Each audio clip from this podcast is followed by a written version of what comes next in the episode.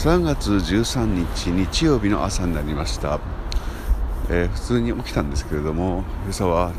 ちょっと筋肉の張りを感じたのでゆっくりと歩いてみようと思っています。今は高速5号線の下を歩いております。皆さん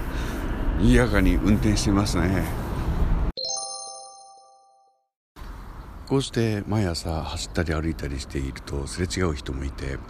そして明るくなっても来ているのでだんだんこう本当に顔見知りみたいな気分になるんですけれども、えー、実際にすれ違うのは本当にこの1日に1回でして、えー、そうですね。昼間どこかで会っても多分わからないだろうなと思うんですね、えー、昨日の朝ですね何ヶ月かぶりかにまた会った方がいましてね。あの僕の目を見て、まあ、視線を感じたんですよね。あの懐かしいまるでこう友人に、えー、お愛想するかのようなにこやかな顔で手を振ってるんですねそして「おはよう」も何も言うわけでもなくとにかく振っているんですなんか言ってくれたらいいのになと思いながら会釈をしてすれ違ったんですけれどもあの方はおじさんって言っちゃいましたけどもしかしたら年下かもしれないし同じぐらいなのかな白髪混じりでな誰なんだろうなって、えー、昨日も思った次第です。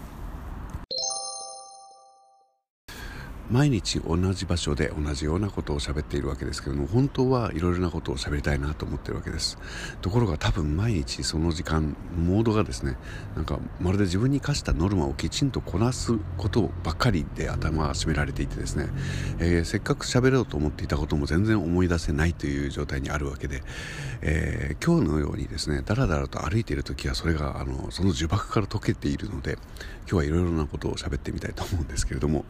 今僕がここに立って喋っているところはいつもの丘とは違うところで、えー、造成した、えー、崖っぷちの橋の、えー、道路の上です。多分もともとは空中だったところなんですけども、えー、森としてですね道路を巡らせて、え、その中に、え、多分福祉施設みたいなのも作ったところなんですね。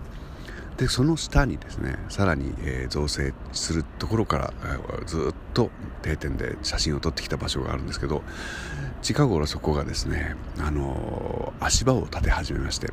123層分3階建て分ぐらいのね、えー、建物ができそうな気配がしてきたんです、えー、今朝はその写真を載せようと思います、えー、片枠パネルが積んである写真みたいなのも先ほど撮りましたのでね。さあここから一体何ができるんだろうな。全く未だにこう想像がつかないんですけれども、えー、この写真のことをお伝えしたくてまた喋っておりました。他にもあるかな？